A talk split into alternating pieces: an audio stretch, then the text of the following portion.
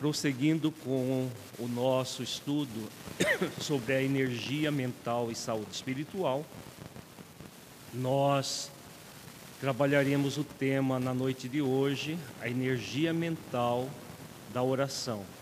O 13 terceiro encontro desta, desta série. O objetivo é refletir sobre a energia mental sublimada pela oração como instrumento de fortalecimento para a autotransformação e, e auxílio ao próximo. No encontro 7, nós estudamos os capítulos 4 e 5 do livro Missionários da Luz, de André Luiz, que abordam a questão do vampirismo.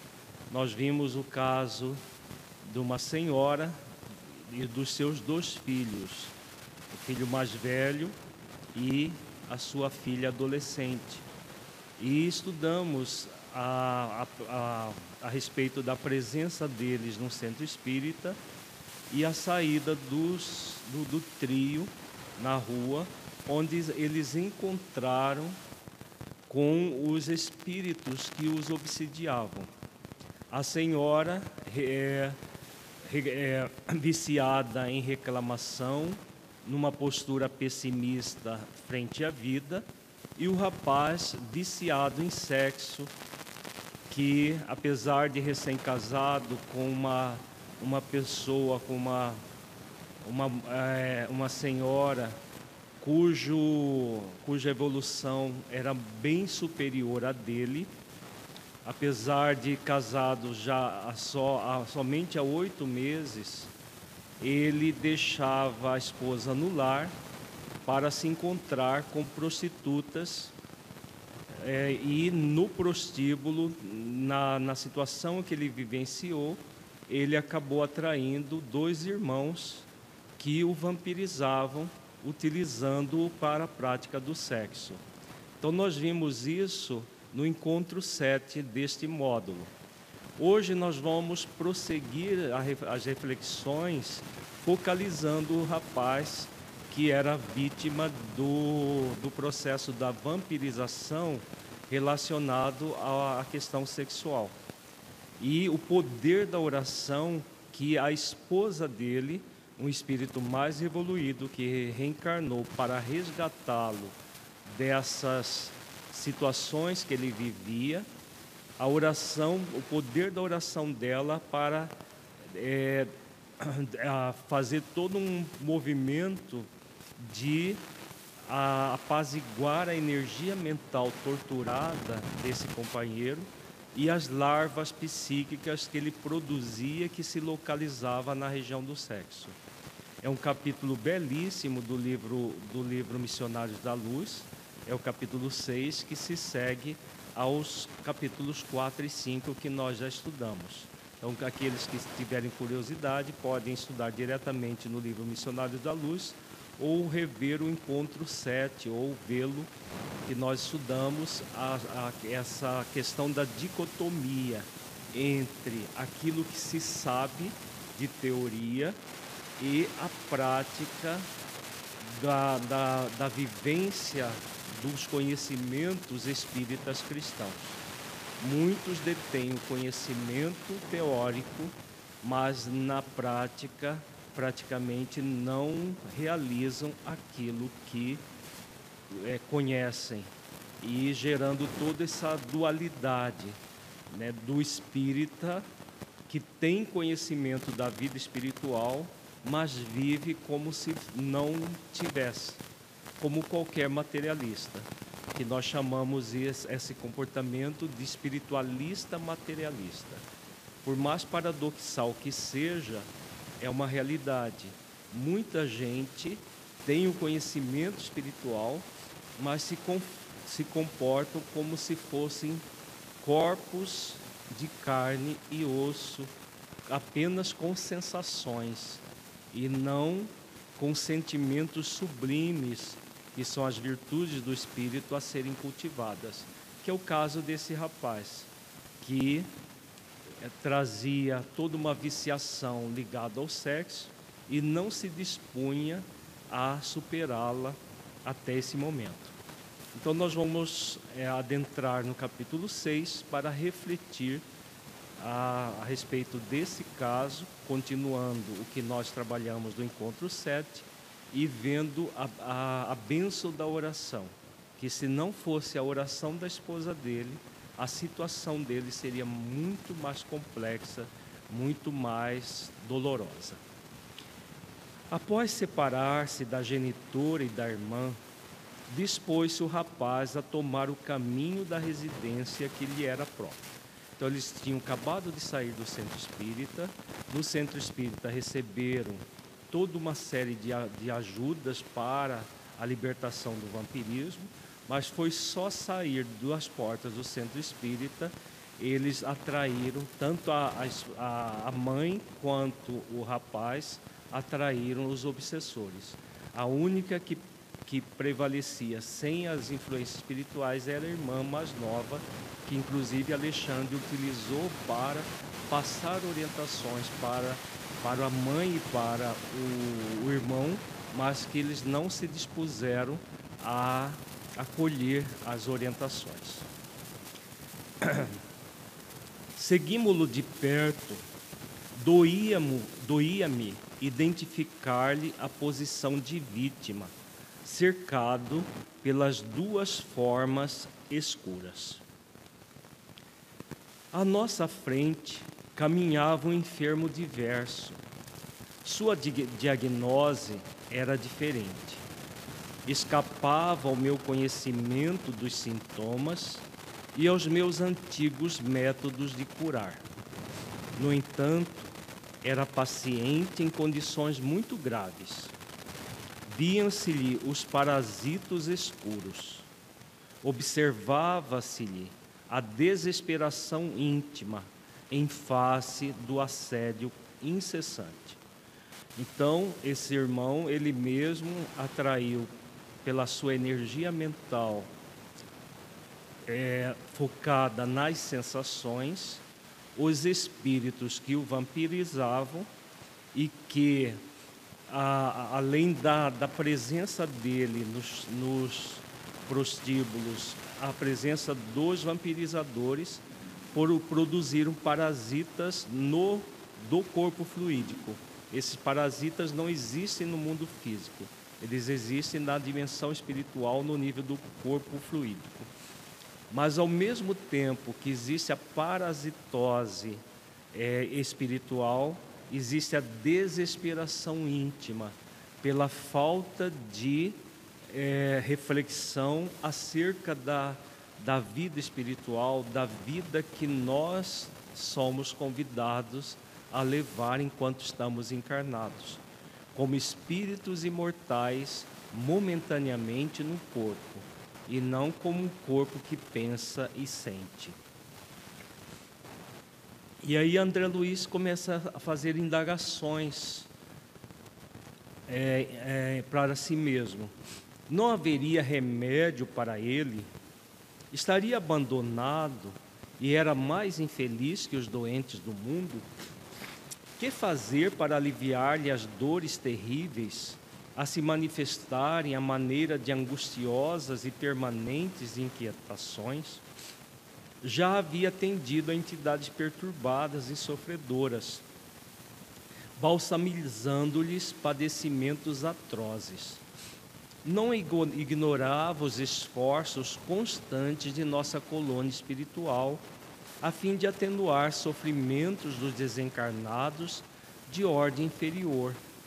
Mas ali, em virtude da contribuição magnética de Alexandre, o grande e generoso instrutor que me seguia observava um companheiro encarnado, presa de singulares viciações. Por que fatores ministrar o socorro indispensável? André Luiz ele está iniciando os estágios nessa, né, nesse momento em, com um médico desencarnado Alexandre, um mentor já de, de grande sabedoria, e ele começa a ficar angustiado pelo fato de não acreditar que não poderia fazer nada pelo rapaz que estava nessa condição por conta dele mesmo. E começa a fazer essas indagações íntimas. E naturalmente novas reflexões ocorriam-me céleres. Semelhantes expressões microbianas acompanhariam os desencarnados, atacariam a alma fora da carne, quando me debati em amarguras inexprimíveis nas zonas inferiores, certo havia sido vítima das mesmas influenciações cruéis.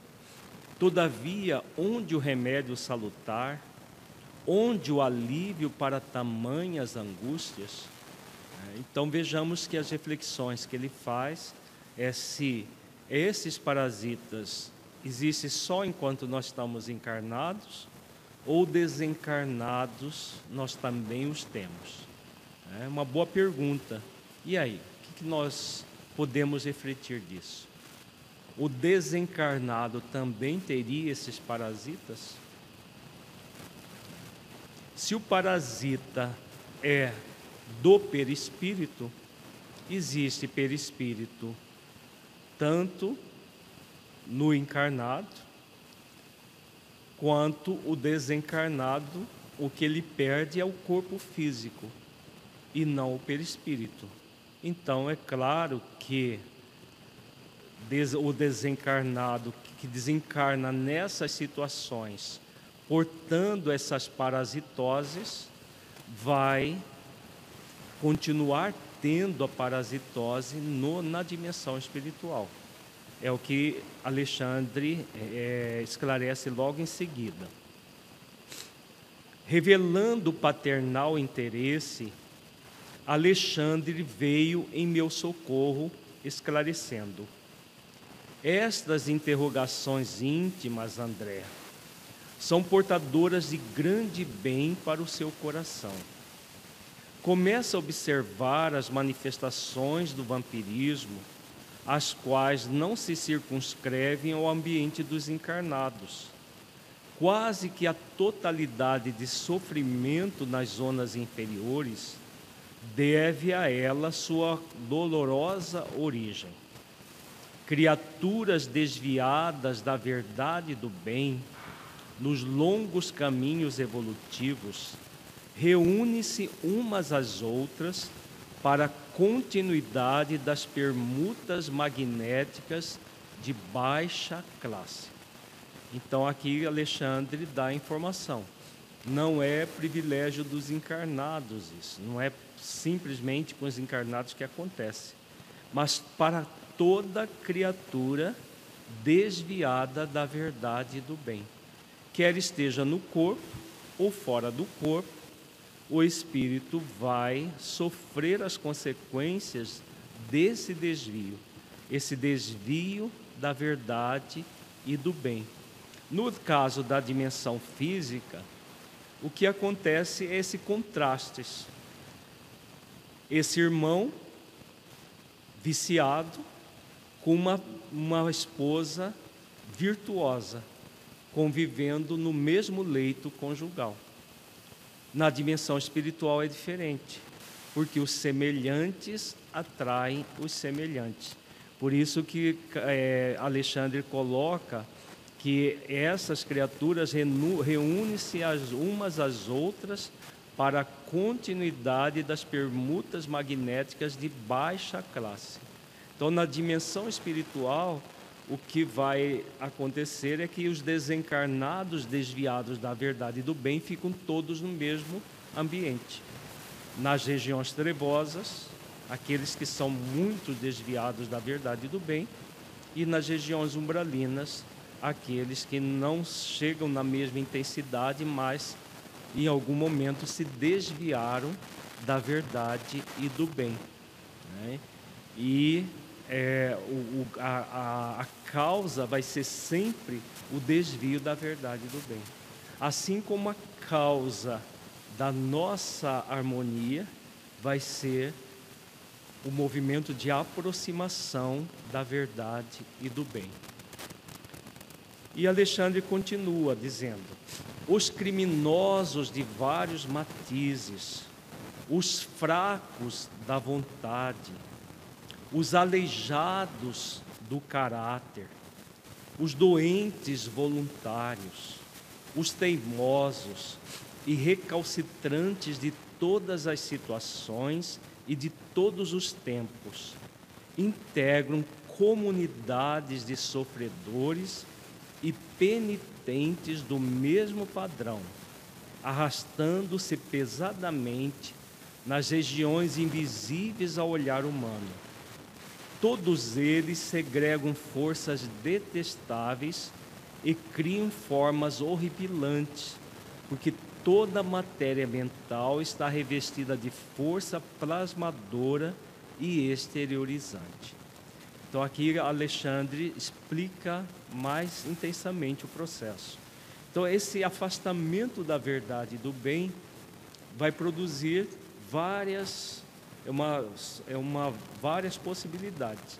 Desde os criminosos, aqueles que afrontam o bem de uma forma muito intensa, que são os criminosos de vários matizes, como ele diz aqui, os fracos da vontade, como esse rapaz, que não era mal propriamente, mas um fraco da vontade no sentido de que, apesar de casado, com uma esposa virtuosa, ele se satisfazia ainda com prostitutas, né?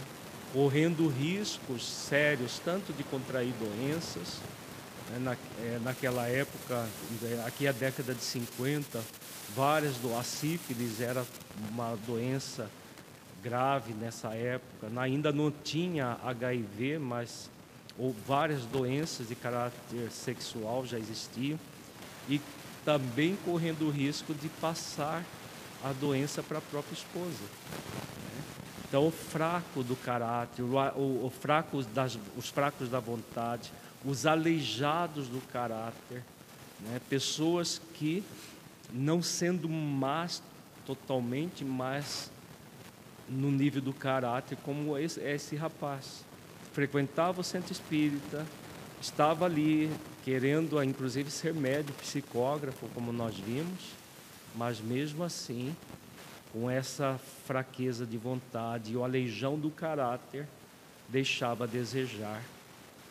E aí Alexandre ainda continua dizendo: os doentes voluntários, os teimosos e recalcitrantes de todas as situações e de todos os tempos. Formam essas comunidades de sofredores e penitentes do mesmo padrão, semelhante atraindo semelhante. É a lei da afinidade ou lei da atração funcionando. Então, o que, que vai acontecer nesses ambientes? A energia mental ou matéria mental, aqui é matéria, não é matéria física, é, é a própria energia mental que é tão condensada, como diz Alexandre aqui, que ela está revestida de força plasmadora e forma essas é, é, formas horripilantes. Então, nessas regiões do planeta, tanto a região umbralina quanto a principalmente as trevosas, formam verdadeiros monstros que são produto da energia mental dos habitantes dessa região.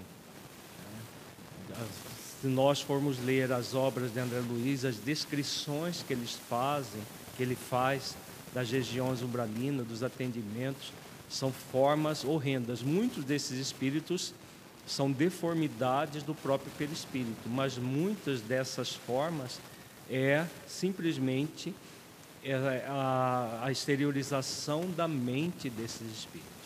Tanto as descrições que Filomeno de Miranda faz, quanto que as que André Luiz faz, é, esses, é, todas essas formas horrorosas que existem nessa dimensão. Continuemos. Mas objetei, sinto que o campo médico é muito maior depois da morte do corpo.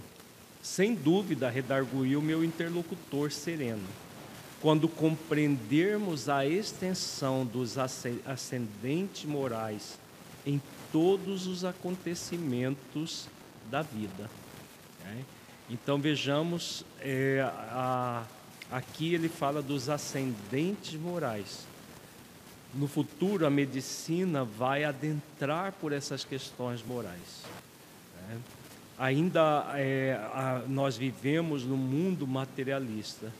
Nesse, na semana passada, participamos de um congresso de psiquiatria onde, dentre as várias palestras que assistimos, uma nos chamou a atenção, que é a, a despatologização das chamadas parafilias. E a visão que se tem ainda é muito estreita, porque o que está se preconizando?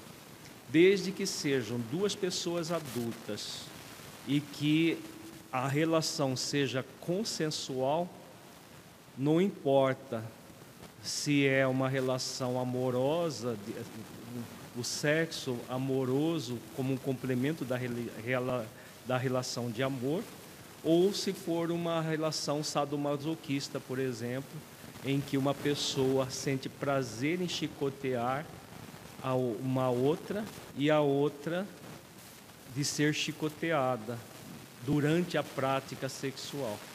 É, então está, é, virou normal.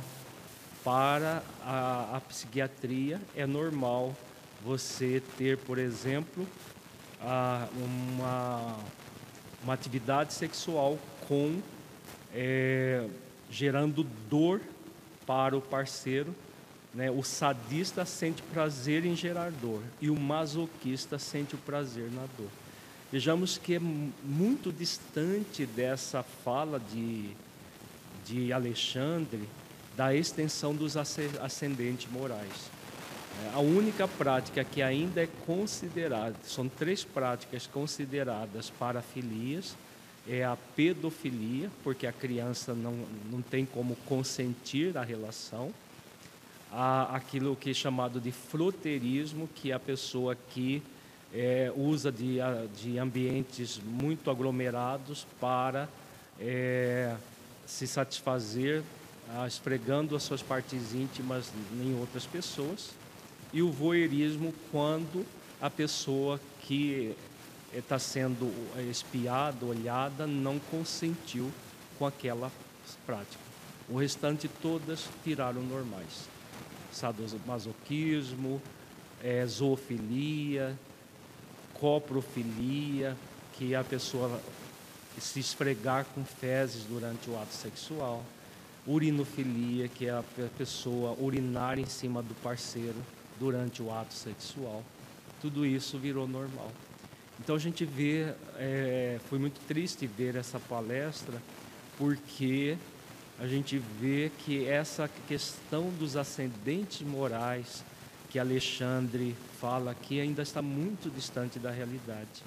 Em vez de uma medicina que foca cada vez mais nas questões das causas dos problemas humanos, que são exatamente a questão de, de se afastar das leis divinas da consciência e de uma prática de virtudes morais, a medicina vai relativizando certas questões colocando se, se o psiquiatra, o médico fala que é normal, qual é o problema da pessoa praticar isso? Né? Quer fazer pergunta, Jéssica? Por favor. Porque... Faz no microfone para o pessoal ouvir. Não. Mesmo, parece que não está. É... Tá saindo aí, né? Tá, tá, tá saindo. Tá saindo. É, visto que a gente não regride, por que que é, está existindo, para, é, a, no primeiro momento, esse, essa regressão é, das questões morais nesse sentido desses exemplos que você acabou de colocar.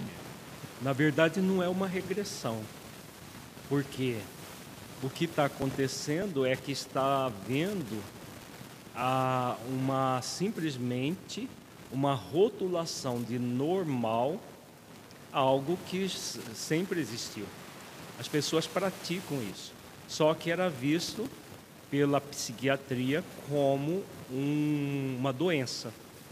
O que, que está acontecendo agora é que não é mais doença, mas não houve regressão, houve apenas uma adaptação à superficialidade da sociedade. Então, as pessoas praticam o sexo sadomasoquista desde sempre, né? Só que a, a diferença é que era, que era visto como patológico. E agora não, agora não é mais. Mas do ponto de vista moral, continua muito patológico. Porque sentir prazer em gerar dor ou sentir prazer em, em sentir dor no ato sexual não faz sentido. Não é normal. Né? Não está ligado aos ascendentes. Agora imagina, esse rapaz estava cheio de larvas simplesmente por fazer sexo com profissionais do sexo, por frequentar aquele ambiente né, de meretrício e fazer sexo com é, mulheres profissionais. Agora imagina que se produz do ponto de vista psíquico com essas práticas, zoofilia, coprofilia, que é esse uso, uso de fezes. As pessoas defecam durante o ato sexual e se lambuzam com as fezes. São coisas abjetas que, do ponto de vista físico, já é abjeto. Do ponto de vista espiritual, é muito mais grave ainda. Então, o nível de vampirismo, de situações espirituais, é, chega a, a níveis absurdos que nós nem conseguiríamos entender. E aí vou continuando com a, a fala de André Luiz. Entretanto, considerei, horrorizam-me as novas descobertas na região micro, microbiana. Aqui André Luiz estava falando dos micróbios que ele não conhecia enquanto médico, agora estava conhecendo enquanto espírito. Que fazer contra o vampirismo? Como lutar com as forças mentais degradantes? No mundo temos a clínica especializada, a técnica cirúrgica, os antídotos de vários sistemas curativos. Mas aqui, vejamos que é uma, uma, uma pergunta de um leigo mesmo, né? um leigo na medicina espiritual. Por quê? O que vai gerar o, o equilíbrio? A prática das virtudes, o esforço da pessoa em mobilizar a sua vontade de autotransformação. É o que Alexandre agora vai começar a explicar para ele. Alexandre sorriu pensativo e falou, depois de pausa mais longa. Conforme verificamos, André, o tratamento remoto nos templos, a ascendência da fé nos processos de medicina nos séculos passados e a concepção de que as entidades diabólicas provocam as mais estranhas enfermidades no homem não são integralmente destituídas de razão. Indubitavelmente, entre os espíritos encarnados, as expressões mentais dependem do equilíbrio do corpo, assim como a boa e perfeita música depende do instrumento fiel. Então, aqui a Alexandre está falando das, das concepções antigas de que era o diabo que gerava as doenças. Na verdade, o diabo não existe, né? O, o, essas entidades diabólicas não existem. São espíritos desencarnados que, na prática da vampirização, por vingança ou por várias outras, outras razões, acabam produzindo muitas doenças no ser humano. E fala também do corpo, do cérebro, que para que as expressões mentais funcionem adequadamente, o cérebro deve funcionar adequadamente também. E aqui ele fala sobre a ciência médica, mas a ciência médica atingirá culminâncias sublimes quando verificar no corpo transitório a sombra da alma eterna. Cada célula física é instrumento de determinada vibração mental. Todos somos herdeiros do Pai, que cria, conserva, aperfeiçoa, transforma ou destrói, e diariamente, como nosso potencial gerador de energias latentes, estamos criando, renovando, aprimorando ou destruindo alguma coisa. Justifico a surpresa de seus raciocínios ante a paisagem nova que se desdobra à sua vista. Então vejamos aqui, né? A, a, a, Filom, é, a Alexandre está dizendo né, de que o corpo, como nós temos estudado aqui amplamente, ele é uma sombra, ele é, uma, é um reflexo do espírito.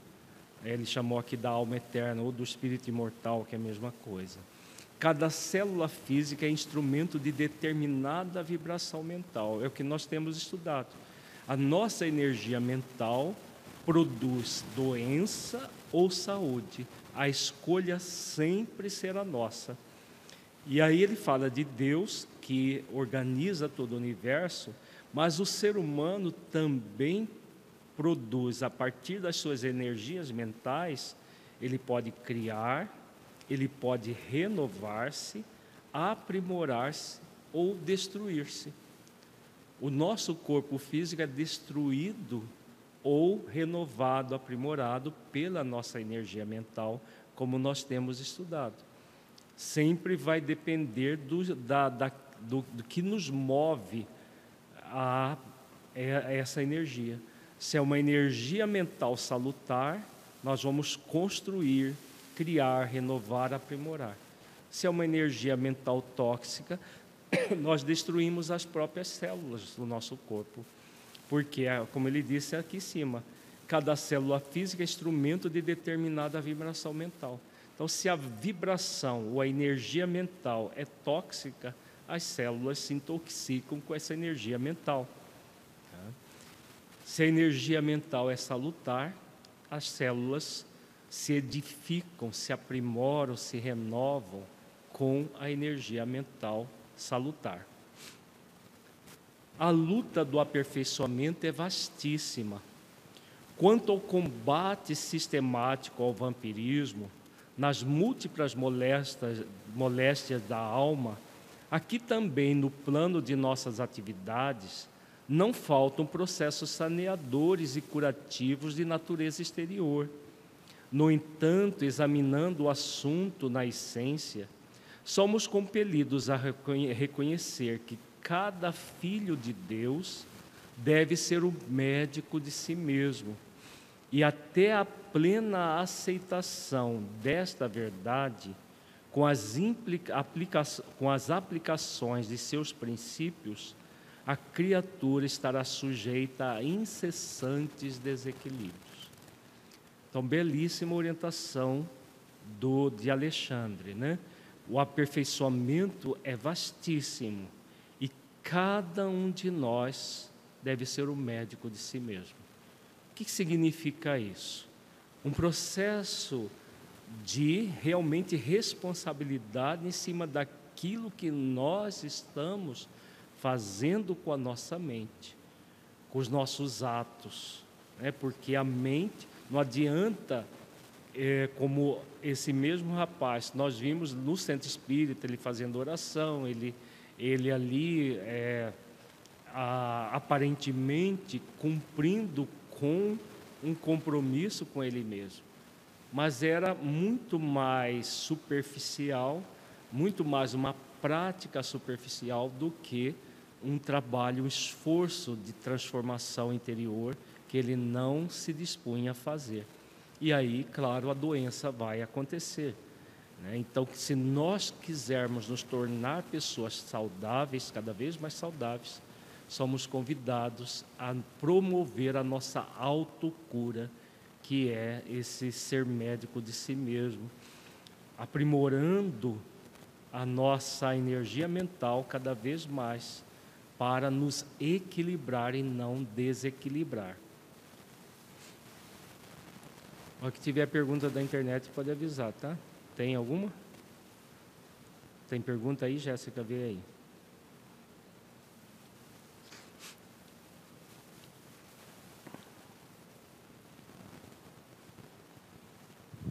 Leontina de Moura, a homeopatia atua no nível da energia mental? Ela, a homeopatia ela age no corpo fluídico do espírito. Então ela age na, no, naquilo que a energia mental é, produz no perispírito.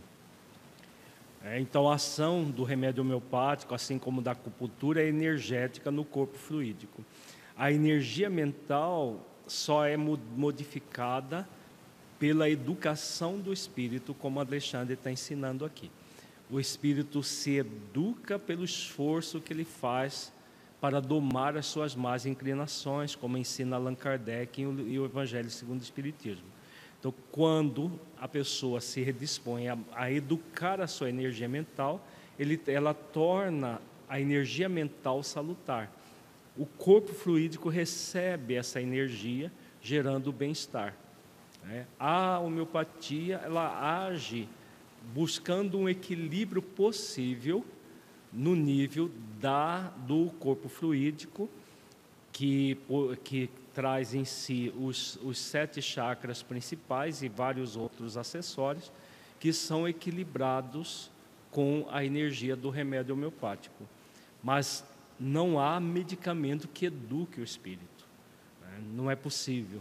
Não há medicamento de nenhuma ordem que mude a energia mental dos pensamentos, dos sentimentos e da nossa vontade. Só o nosso esforço. Entendendo a estranheza, Alexandre indicou o rapaz que se dispunha a penetrar o reduto doméstico, depois de pequeno percurso a pé, e falou: Há diversos processos de medicação espiritual contra o vampirismo, os quais poderemos desenvolver em direções diversas.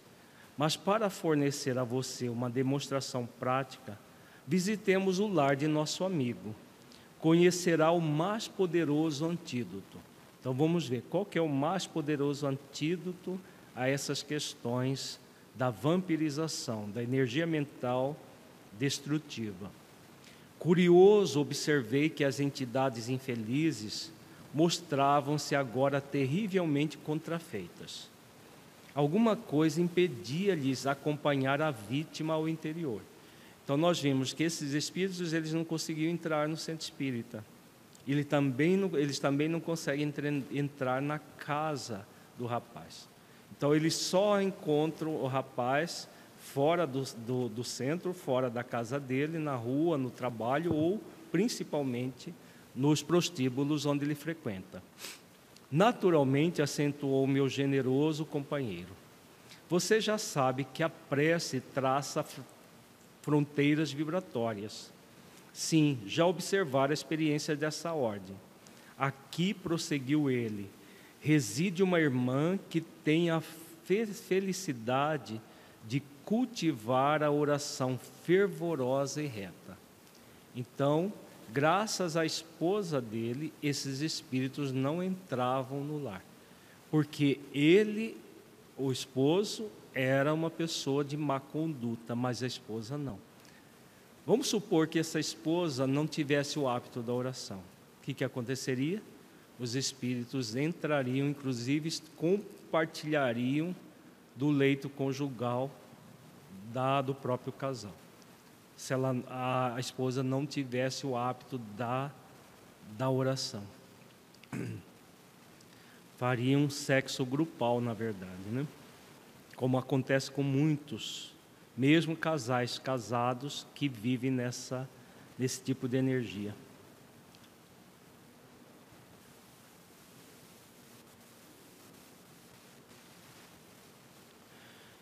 Entramos.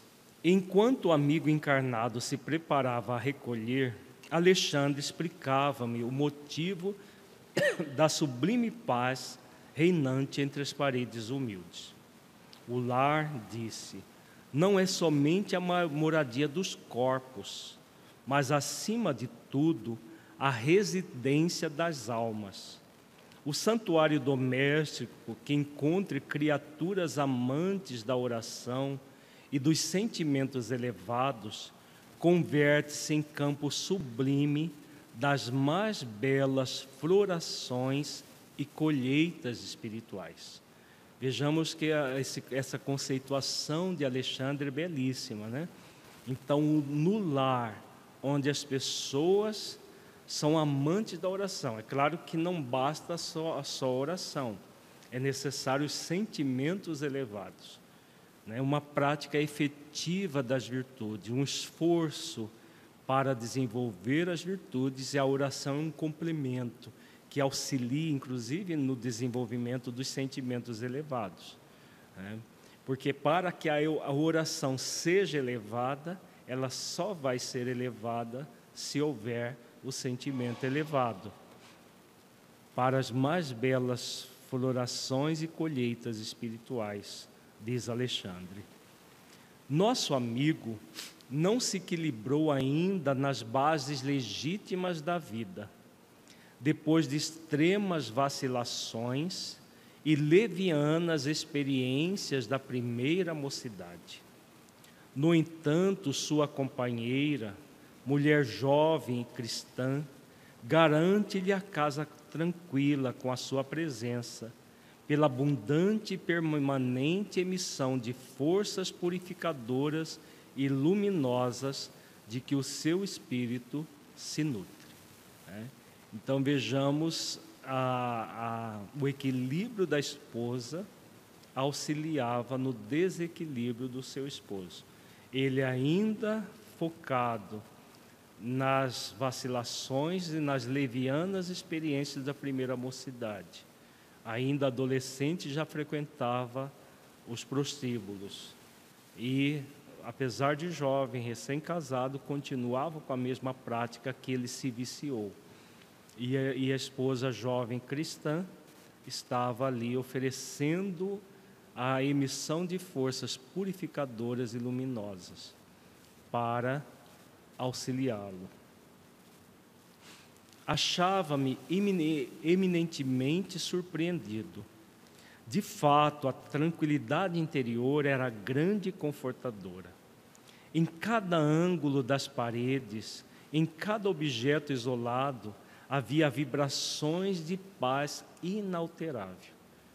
Vejamos a benção que é isso. Então, quando nós fazemos esforço para desenvolver virtudes, temos o hábito da oração até o ambiente da nossa casa, os objetos, tudo que nos cerca, vai se impregnando dessas vibrações de paz inalterável, pelo esforço da criatura que mora ali.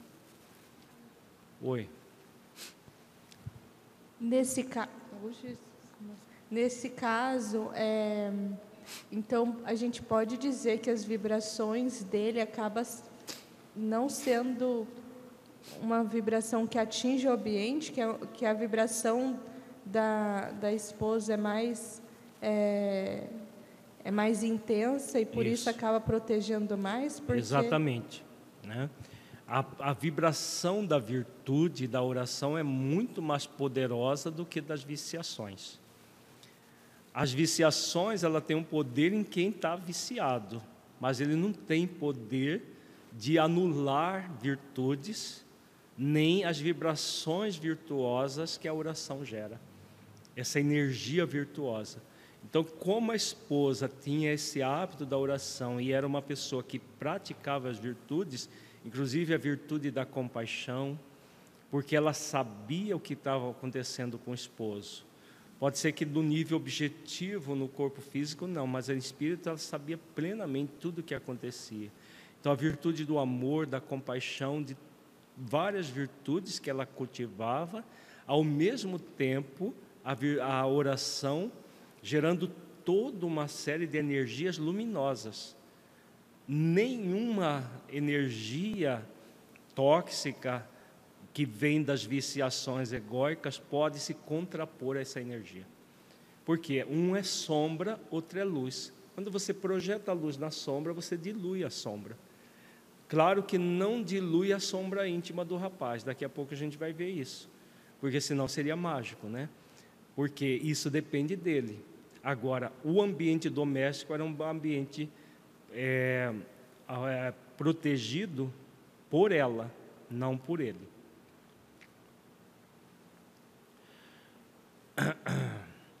Achava-me eminentemente surpreendido. Aqui já lemos, né? O rapaz agora penetrava no aposento modesto, naturalmente disposto ao descanso noturno.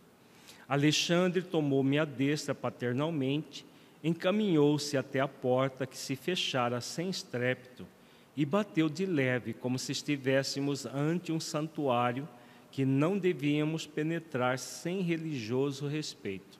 Vejamos aqui o espírito batendo na porta, né? Aqui tá, provavelmente é uma, um duplo da porta física, porque quem vai atender é a mulher, é a, é a esposa do rapaz desdobrada do corpo físico. O espírito do, do encarnar, é, mesmo desdobrado, ele não consegue é, movimentar uma, é, uma porta material, mas uma porta numa outra dimensão, sim, que é o que acontece aqui. Uma senhora muito jovem, em quem percebi imediatamente a esposa de nosso companheiro, desligada do corpo físico em momentos de sono, veio atender e saudou o instrutor afetuosamente. Após cumprimentar-me, graças à apresentação de Alexandre, exclamou jovial: Agradeça a Deus a possibilidade de orarmos juntos. Entrem. Desejo transformar nossa casa no templo vivo de nosso Senhor. Então vejamos a, a, a, o nível moral dessa irmã. Ingressamos no aposento íntimo e de minha parte mal continha a surpresa da situação. Nesse mesmo instante, punha-se o rapaz entre os lençóis, com evidente cuidado para não despertar a esposa adormecida. Contemplei o quadro formoso e santificante. Rodeava-se o leito de intensa luminosidade. Observei os fios tenuíssimos de energia magnética ligando a alma de nossa nobre amiga à sua forma física, placidamente recostada. Desculpe-me, disse bondosa, fixando o olhar no instrutor. Preciso atender agora os meus deveres imediatos. Então, a, a energia dela gerava uma energia salutar até no próprio leito, né? Agora, o que, que ela vai fazer? Vamos ver aqui. Esteja à vontade, Cecília falou o orientador com a ternura de um pai que abençoa. Passamos aqui tão só para visitá-la. Cecília beijou-lhe as mãos e rogou: Não se esqueça de deixar-nos os seus benefícios. Então a Cecília já era uma velha conhecida do Alexandre. Na verdade, ela partiu de nosso lar e era uma discípula dele. Né? Alexandre sorriu em silêncio e por alguns minutos manteve-se em meditação mais profunda. Enquanto ele se mantinha ensulado em si mesmo, eu observava a delicada cena. A esposa desligada do corpo sentou-se à cabeceira e, no mesmo instante, o rapaz, como se estivesse ajeitando os travesseiros, descansou a cabeça em seu regaço espiritual. Cecília, acariciando-lhe a cabeleira com as mãos, elevava os olhos ao alto, revelando-se em fervorosa prece. Então vamos ver agora, a partir de agora, as bênçãos que é uma oração, mesmo uma oração intercessória, pode produzir. Agora imagine quando nós mesmos é que oramos com esse fervor que Alexandre fala aqui. Alexandre não, André Luiz. Luzes sublimes cercavam-na toda, e eu podia sintonizar com as suas expressões mais íntimas, ouvindo-lhe a rogativa pela iluminação do companheiro, a quem parecia amar infinitamente.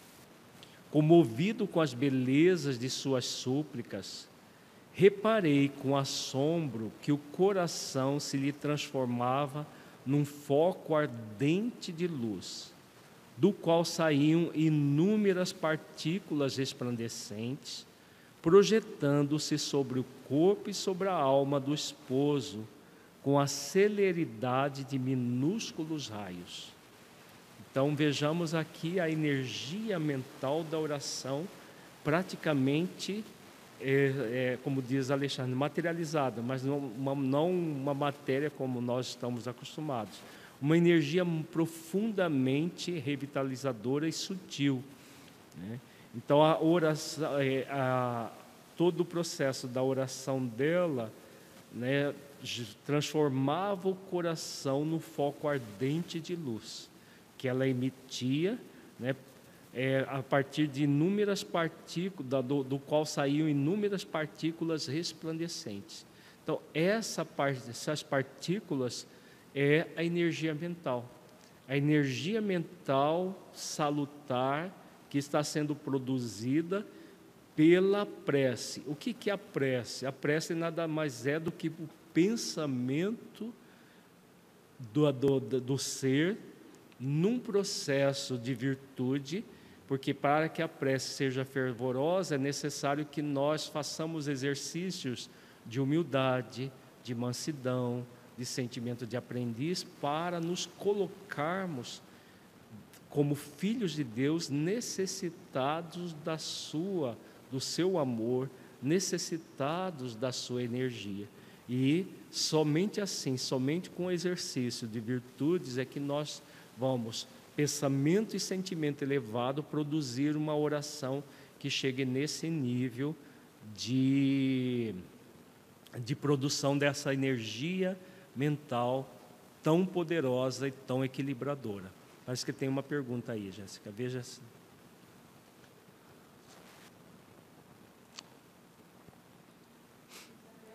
Sim. Isabel Nunes. No caso, se a esposa não cultivasse o hábito da oração, poderia ela desenvolver alguma doença sexualmente transmissível pela contaminação fluídica por causa da conduta do esposo?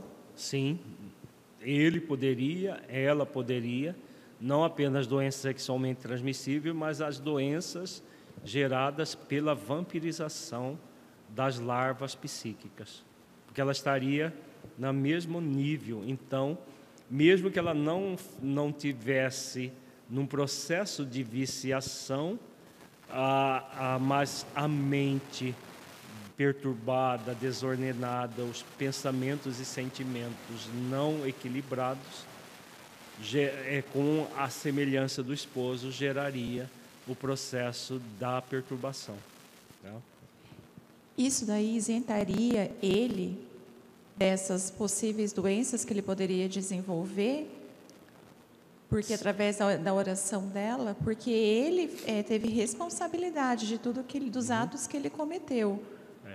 Na verdade, a oração dela, nós vamos ver no próximo parágrafo, fazia com que as larvas psíquicas fossem destruídas. Então, a, no nível do corpo fluídico havia uma proteção. É claro que não uma proteção contra os micro-organismos do materiais. Então, por exemplo, a, se ele praticasse sexo com uma, uma prostituta que tivesse sífilis, por exemplo, ou blenorragia, que é a chamada gonorreia, ele poderia contrair. Contrair a doenças, principalmente sem proteção.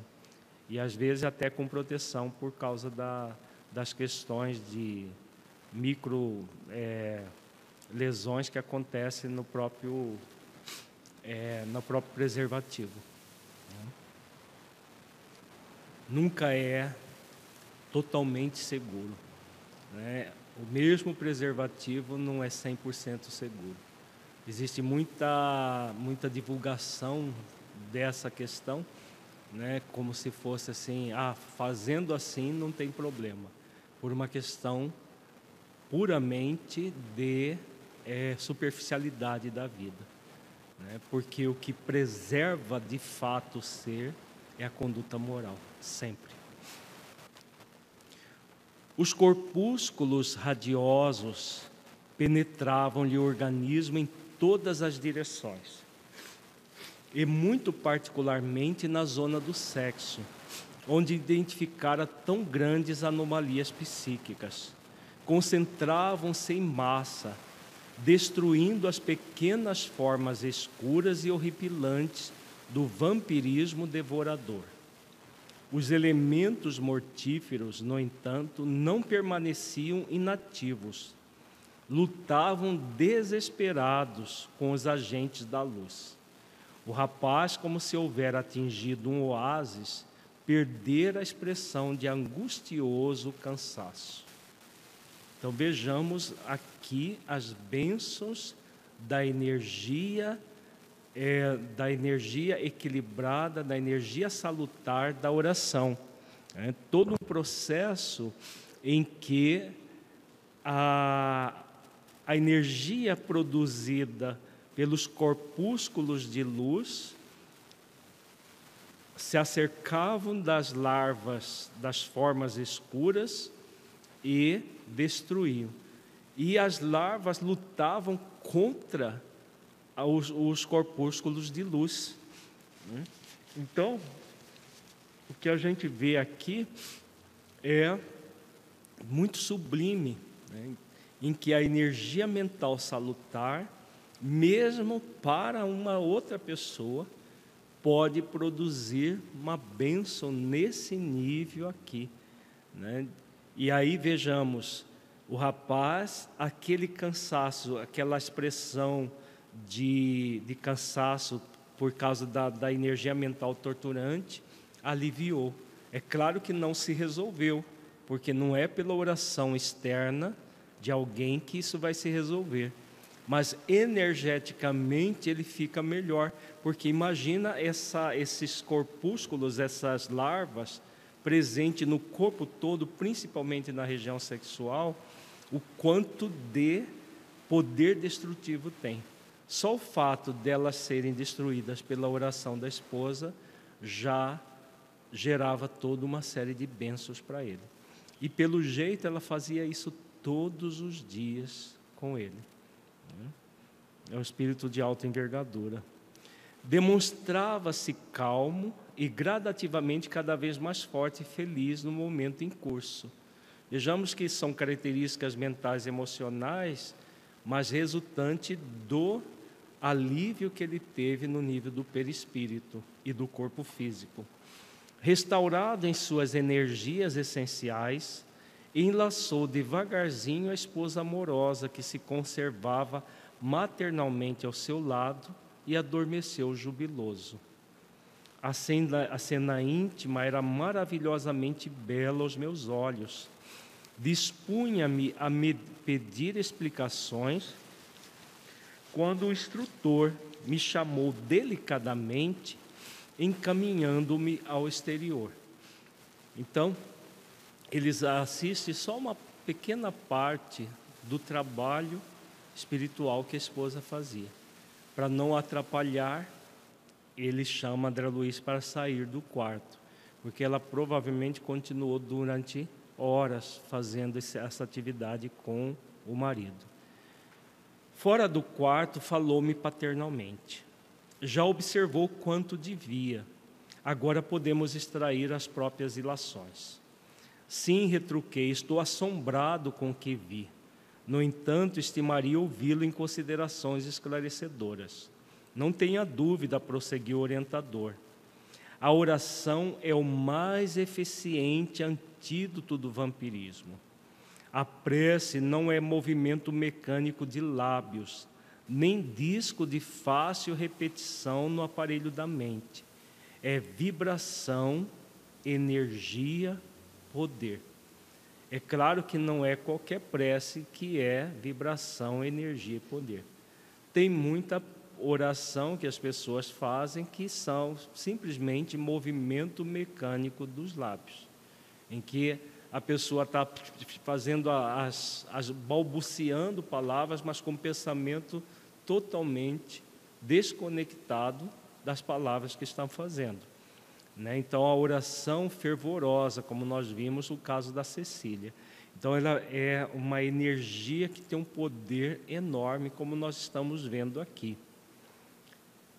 A criatura que ora, mobilizando as próprias forças, realiza trabalhos de inexprimível significação. Semelhante estado psíquico descortina forças ignoradas, revela nossa origem divina e coloca-nos em contato com as fontes superiores. Dentro dessa realização, o espírito, em qualquer forma, pode emitir raios de espantoso poder. Então, se a oração intercessória da Cecília já fazia aquilo, se o seu esposo começasse a, a fazer esforços de autotransformação e ele próprio começasse a orar, ele já aí sim ele iria atuar nas causas profundas.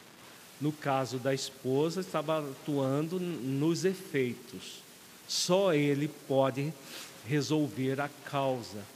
Por isso que Alexandre diz aqui: a, ora, a criatura que ora, mobilizando as próprias forças, realiza trabalhos de inexprimível significação. É assim que nós conseguimos evoluir. Né?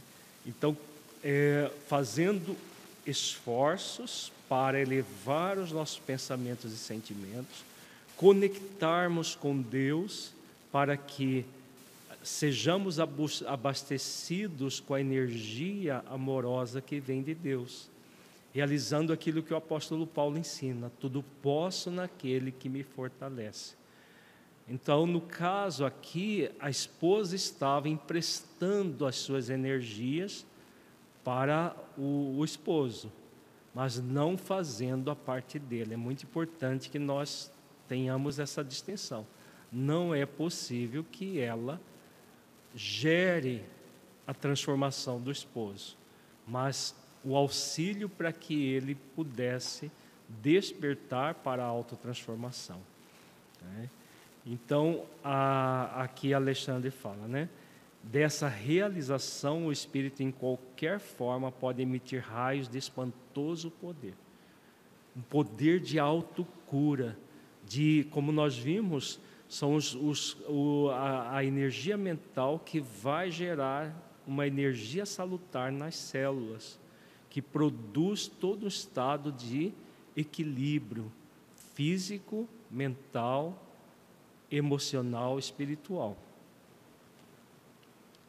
E você não pode ignorar que as próprias formas inferiores da Terra se alimentam quase que integralmente de raios descem sobre a fronte humana em cada minuto bilhões de raios cósmicos, oriundos de estrelas e planetas amplamente distanciados da Terra, sem nos referirmos aos raios solares, caloríficos e luminosos, que a ciência terrestre mal começa a conhecer.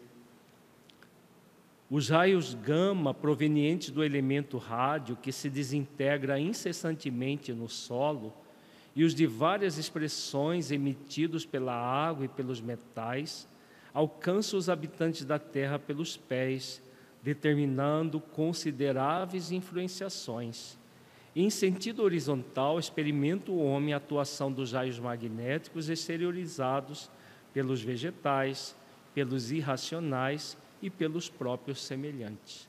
Então, tudo, na verdade, é energia, como nós estamos estudando amplamente nesse estudo, nesse módulo e em outros módulos. Tudo é energia, tudo emite energia. Nós vimos a descrição da casa do, da Cecília e do esposo, que os objetos estavam todos impregnados da energia da oração da Cecília. Então, se os, seus, os próprios objetos inanimados produzem energia, imagina os seres vivos e nós mesmos, né? Como nós, nós, nós vimos a, a nossa energia mental vai estar sempre atraindo a energia mental do mesmo teor. Se é tóxica, atrai energia mental tóxica de outras criaturas. Se é salutar, atrai energia mental salutar. A admiração impusera-me silêncio, mas o orientador prosseguiu após ligeiro intervalo.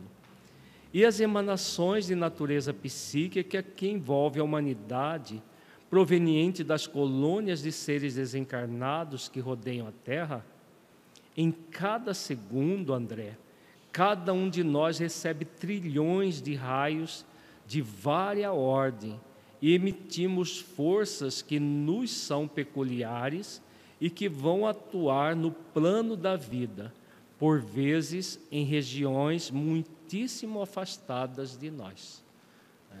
Então, a, a, a irradiação, a energia mental de todos os habitantes da Terra, encarnados e desencarnados, produz o que nós vivemos no nosso planeta. Como a grande maioria ainda está voltada ao mal, produz todo esse mal, tanto na dimensão física quanto na espiritual.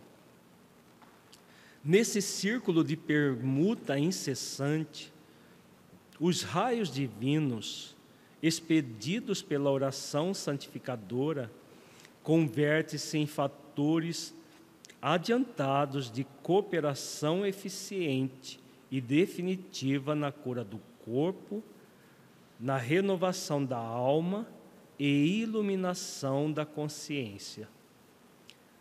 Toda prece elevada é manancial de magnetismo criador e vivificante, e toda criatura que cultiva oração como devido equilíbrio, aqui é com o devido equilíbrio do sentimento, transforma-se gradativamente em foco irradiante de energias da divindade. É belíssimo essa, essa fala aqui. Vejamos, né? É, toda oração santificadora converte, é, os raios divinos expedidos pela oração santificadora converte-se em fatores adiantados de cooperação eficiente e definitiva na cura do corpo. Então, quando nós oramos, quando nós elevamos pensamentos e sentimentos dentro desse processo de equilíbrio, nós vamos gerar um poder energético curador incalculável, que talvez agora que a ciência humana começa a, a pesquisar essas questões da oração. Tem um pesquisador, um médico americano chamado Larry Dossey, que já escreveu vários livros falando sobre o poder da oração, livros de ordem científica, com pesquisas, inclusive. Né? E, e, isso que André Luiz já falava na década de 50.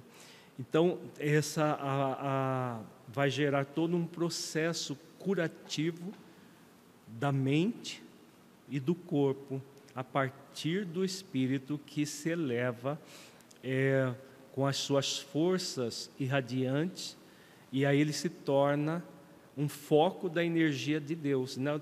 Por isso que o apóstolo fala: tudo posso naquele que me fortalece.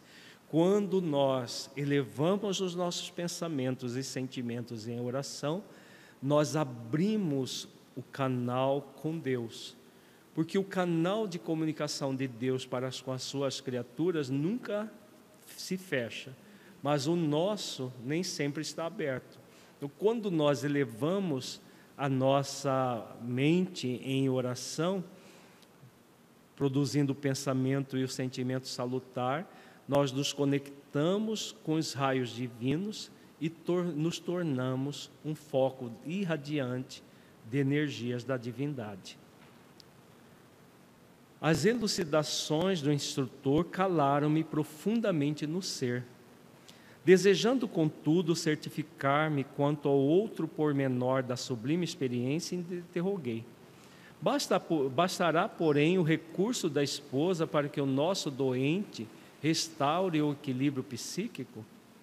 É, então, aquilo que nós vimos. Se fosse assim, seria fácil. A Cecília era um espírito evoluído, o marido o rapaz casa com ela e pronto. Né? Os problemas deles foram todos resolvidos, agora ele vira um espírito superior simplesmente porque casou com um espírito já próximo dessa condição, provavelmente. Né? Se não estiver nessa condição, está muito próximo, que é o caso da Cecília. Né? Não seria é, nem justo, não está dentro das leis divinas. Vamos ver a, a, a pergunta ingênua de André Luiz, a resposta sábia de Alexandre. Alexandre sorriu e respondeu: O socorro de Cecília é valioso para o companheiro, mas o potencial de emissão divina pertence a ela, como fruto incorruptível dos seus esforços individuais. Significa para ele o acréscimo de misericórdia que deverá anexar em definitivo ao patrimônio de sua personalidade através do trabalho próprio. Receber o auxílio do bem não quer dizer que o beneficiado seja bom.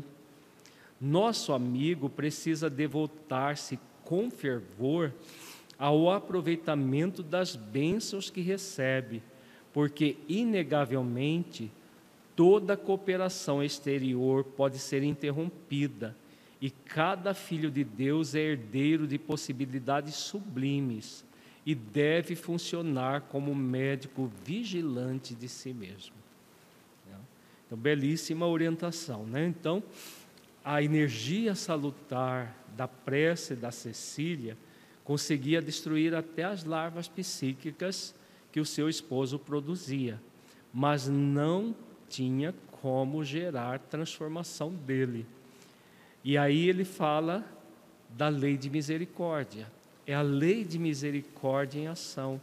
E como Jesus ensina, né, a, a Deus manda o sol e a chuva para bons e maus, justos e injustos, falando dessa lei de misericórdia.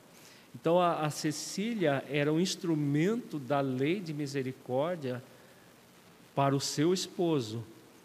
Agora, para ele, o que, que representava essa misericórdia?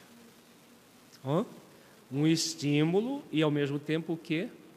Uma responsabilidade. Por quê?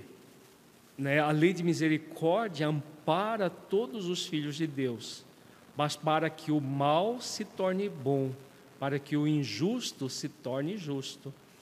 Então, ele que já frequentando o centro espírita continuava tendo uma índole é, leviana, né, a, a condição é de transformar essa índole leviana e trabalhar em função de receber esse auxílio do bem para se tornar bom. Por isso que ele fala aqui: receber o auxílio do bem não quer dizer que o beneficiado seja bom. Né? Então, ele é convidado a devotar-se com fervor ao aproveitamento das bênçãos que recebe. Porque se não fosse a esposa, a situação dele seria muito mais crítica. Ele provavelmente estaria num, num processo de doença mental gerado pela, pela vampirização. Né? Então, toda. Oi? Ah, um auxílio para que se auxilie. Isso, é. É o que está aqui, né?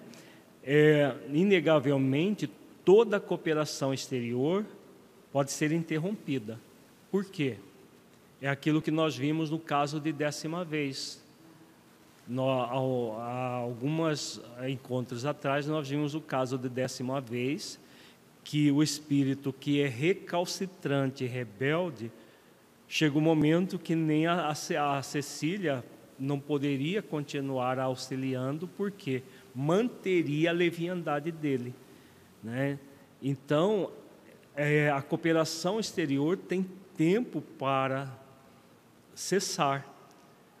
Nesse tempo, o espírito é convidado a superar as causas do problema. Né? Isso serve para qualquer situação na nossa vida.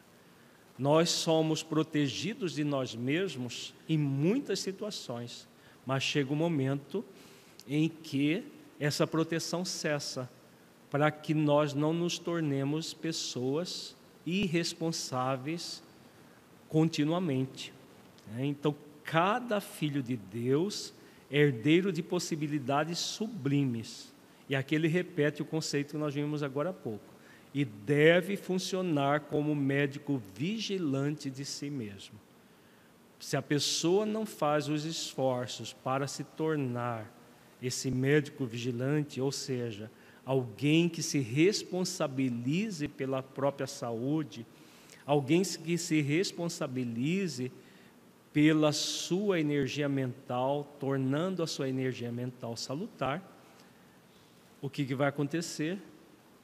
A própria divindade deixa a pessoa entregue ao seu livre-arbítrio para que ela possa, pela dor, aprender a valorizar o amor. Né? Então chega um momento que esse processo é interrompido para que ele possa passar pelas consequências da sua leviandade. Porque caso contrário, o que, que vai acontecer? Né, como nós vimos no caso de décima vez, a pessoa vai ficar, vai permanecer na viciação. E se ela permanece na viciação, a sua, a, os benfeitores, o própria divindade estaria sendo cúmplice dessa viciação. Então, no caso aqui, ele estava sendo ajudado para se ajudar. A, a, a companheira, a Cecília, já um espírito bem mais evoluído que ele, estava sendo um instrumento, como poderia ser um espírito desencarnado na, também, a fazer a mesma coisa. Mas somente ele é que pode realizar as ações transformadoras de si mesmo. Alguma outra pergunta? Tem pergunta mais da internet, Luiz? Não? Perguntas da plateia? Vamos fazer a nossa avaliação reflexiva então. Feche os olhos, entre em contato com você mesmo em essência, buscando sentir o conteúdo estudado neste encontro. Do conteúdo que você entendeu que se aplique à sua vida.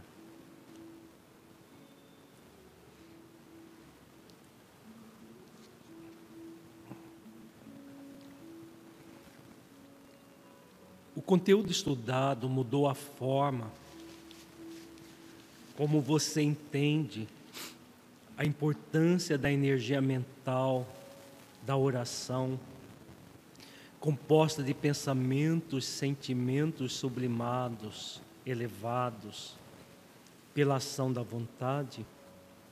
Em caso positivo, que mudança foi essa?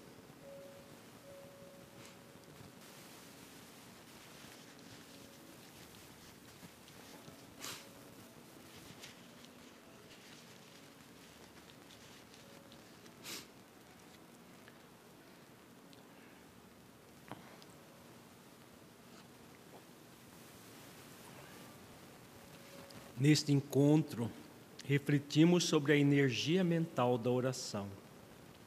Como você avalia essa questão em sua vida? Você tem utilizado a oração para se fortalecer na disciplina de sua energia mental, tornando-a cada vez mais salutar, cada vez mais equilibrada para proceder o processo da sua autocura?